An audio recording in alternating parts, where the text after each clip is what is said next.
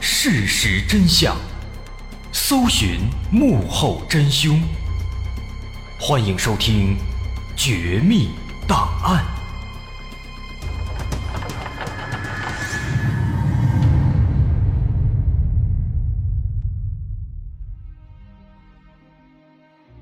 还原事实，探索真相。欢迎来到今天的《绝密档案》，我是大碗。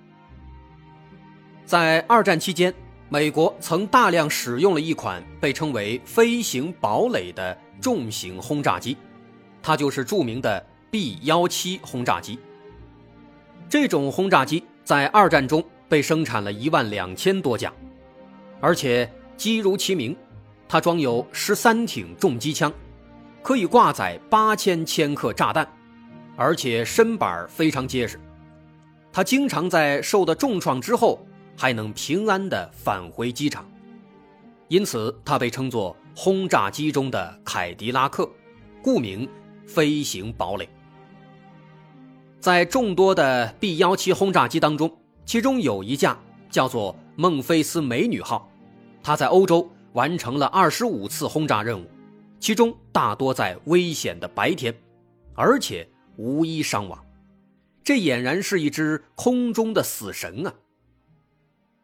可能也正是因为这种飞机创造了许多种可怕的记录，因此在二战时期的欧洲战场上也弥漫着一些有关这些飞机的离奇的故事。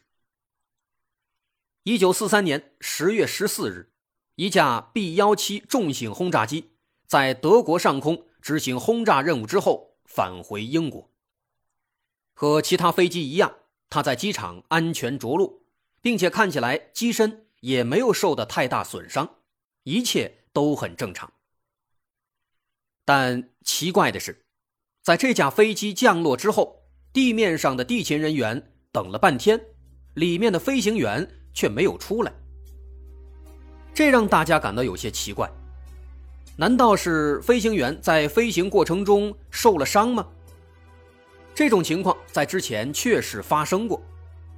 于是，机场地勤一边通知医护人员，一边走向飞机查看里面的情况。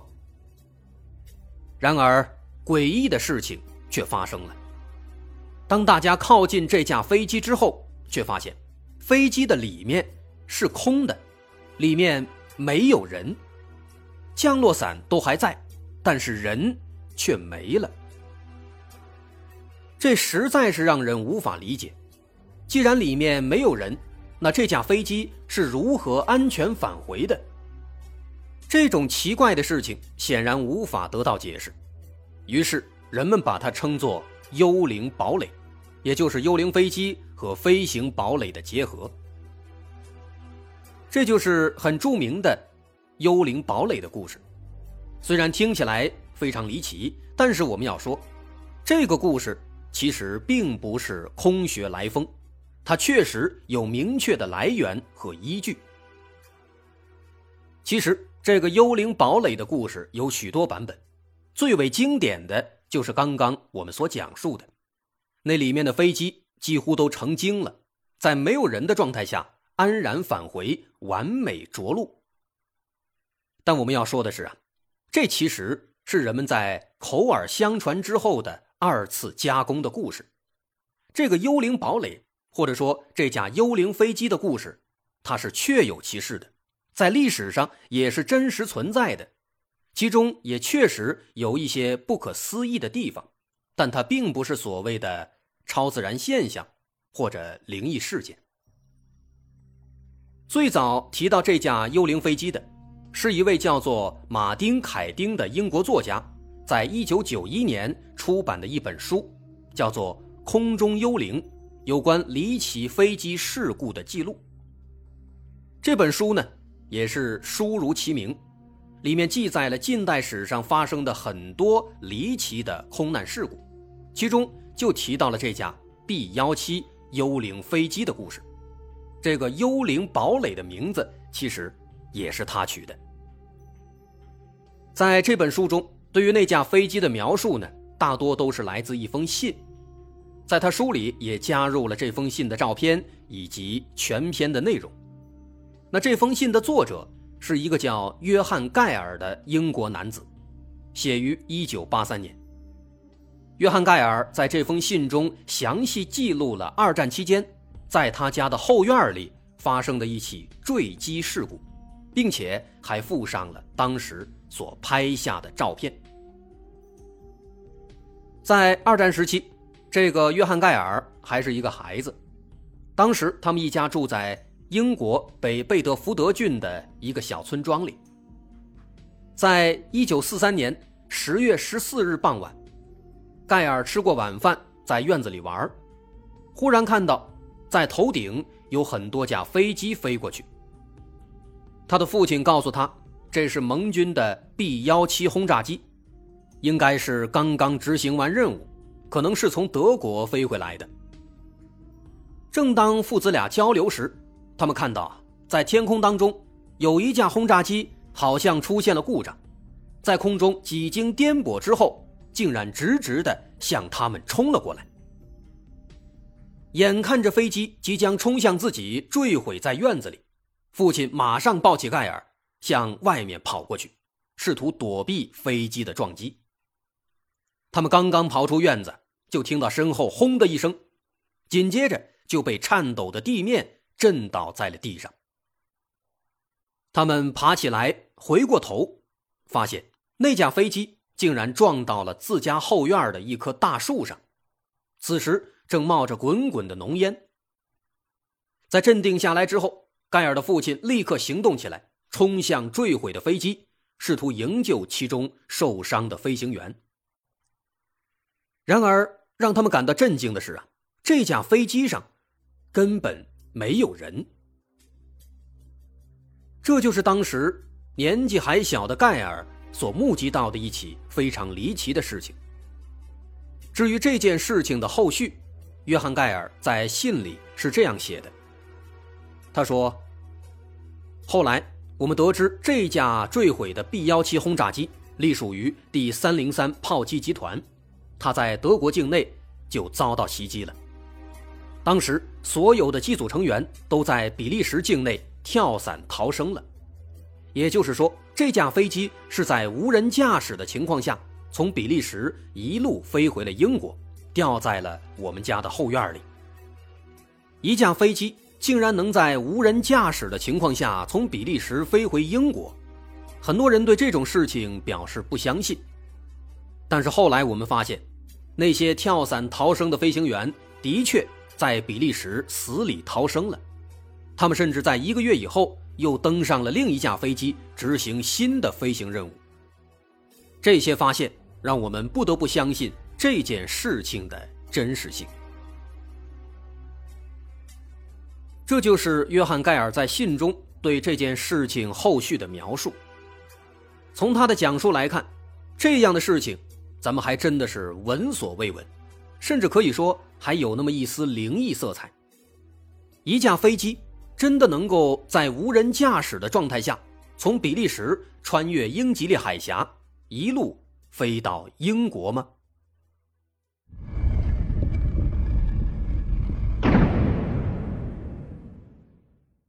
好在这件事情发生在二战期间，事发的飞机又是著名的 B 幺七轰炸机。我们要知道，在这些西方国家，B 幺七轰炸机可以说是明星产品。每一个轰炸机的中队都有自己的粉丝团体，有自己的协会、网站，甚至是专注于研究每一架飞机的历史学家。他们就像是球队一样，都有自己各自的组织。那么，通过这些渠道，我们就可以得到每架飞机、每一名机组成员，甚至是每一次飞行任务的历史记录。而这架坠毁的幽灵飞机的记录。当然也在其中。通过约翰·盖尔提供的照片，可以得知，在他家后院坠毁的是一架编号为四二五四八二的 B 幺七轰炸机。在那些轰炸机协会的网站上，可以查到这架飞机的名字叫做“猫尾巴九号”，它隶属于第三零三炮击集团的第三五九炮击中队。根据记载。这架飞机在一九四三年十月十四日被德国的高射炮击中，但仍然坚持飞回了英国。只可惜，在即将飞回机场时，由于发动机损坏严重，坠毁在了北贝德福德郡瑞斯利大街上的某一户居民家中。这些资料中甚至还详细记录了美国军方去回收这架飞机的各种细节，其中表示这架飞机已经被完全撞成了碎片，无法修复了。至于为什么是美国军方去回收飞机？因为当时的 B 幺七轰炸机都是美国生产的，所以回收勘验的任务自然也是要由美国军方来完成。那么，综上所述，根据史料记载啊，在一九四三年十月十四日，确实有一个 B 幺七轰炸机，它的名字叫“猫尾巴九号”，坠毁在了英国的北贝德福德郡。那这些信息。和约翰·盖尔所讲述的故事是完全相符的。那么，这是否就意味着约翰·盖尔所讲述的那个幽灵飞机的故事，真的是确有其事呢？其实这事儿啊，还真不一定。我们回忆一下，约翰·盖尔在他的信里提到了一个这样的细节：他说，那架飞机在德国境内遭到袭击，接着在比利时境内。所有的机组成员趁机跳伞逃生了，并且后来他们成功获救。在这补充一个小知识点：之所以他们在比利时跳伞，因为二战时期比利时也是盟军的一员，所以在比利时跳伞生还的概率要更大一些。那么现在我们要说的是，有关这个跳伞获救的情节，很遗憾。在所有的有关“猫尾巴九号”这架飞机的所有记录中都没有记载，这是为什么呢？因为实际上啊，飞行员在比利时跳伞获救的事情，这个事儿其实发生在一年之后的另一起类似的事故当中。说到这儿，大伙可能有点晕，没关系，咱们先来看看一年之后的这起相似的事故。一九四四年十一月二十一日，在比利时和德国的交界处，在一支英国的防空部队的后方，一架 B 幺七重型轰炸机忽然跌跌撞撞的从空中滑行，并且降落在了地面上。这个飞机降落的姿势啊，显然有些不专业，飞机颠簸严重，而且也不够平衡，导致它的右侧机翼出现了轻微的磨损。当时驻守在这个部队中的英国少校约翰·克里斯普马上赶到现场，却发现这架飞机里面竟然空无一人，可以说这又是一架无人驾驶的幽灵飞机。不过呢，当时毕竟是战争时期，克里斯普少校并没有因为这种玄幻的事情而感到害怕，相反，这种反常的情况马上引起了他的警觉。因为地处比利时和德国交界嘛，他担心这是德国的某种陷阱，于是马上疏散了周围的部队。不过，他们等了很久，这架飞机却没有发生任何异常。所以说，这应该不是陷阱。那既然不是陷阱，那么新的问题就出现了。经过观察，这是一架 B 幺七轰炸机，编号是四三。三八五四五，隶属于第九十一炮击集团第四零一炮击中队。飞机的底细一查就能查清，但是飞机上的飞行员都去了哪里呢？难道这真的是一起灵异事件吗？当然不是了，这个问题的答案要从两个小时以前开始说起。驾驶这架坠毁的飞机的是一个。二十八岁的中尉，他叫哈罗德·德博尔特。这架飞机呢，也几乎是全新的，之前只执行过两次飞行任务。但是啊，他的运气非常不好。这一天刚刚飞到德国境内，就被敌人的高射炮给击中了。不过幸好伤势不重，还能继续飞行。那么这个德波尔特他的任务呢是驾驶飞机到德国的莫斯堡展开轰炸任务。可是飞到目的地之后啊，却发现飞机下方的炸弹舱门被高射炮给打坏了，炸弹都放不出去了。当时他和其他的机组成员尝试了很多种办法，最后都没有成功，所以他的轰炸任务无法完成。而更加糟糕的是，在莫斯堡上空，他的飞机再次被高射炮击中了，被打中了发动机。那这下坏了，作为机长，德波尔特马上意识到，飞机飞不了多久了，必须要马上降落。但当时他们是在德国领空啊，肯定不能在德国降落。于是德博尔特急中生智，要飞往英军在比利时的基地。经过了一段时间的冲刺，他们终于飞进了比利时的安全领空。但此时飞机自身的情况也越来越糟糕了，因为发动机被击中，飞机显然是无法安全降落的。于是此时，飞机上包括德波尔特在内的九名机组成员就全部跳伞了。再后来，他们跳伞之后呢，降落在了比利时的某一处树林里，被英国军队发现，成功获救。至于他们驾驶的那架飞机。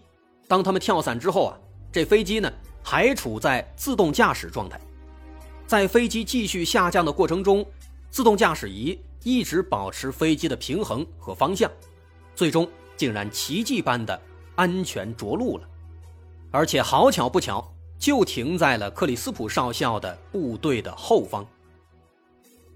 其实啊，以当时飞机上的自动驾驶仪来讲的话，这种着陆方式的确。可以说是一种奇迹，也正是因为这种奇迹，造就了一个新的幽灵飞机的故事。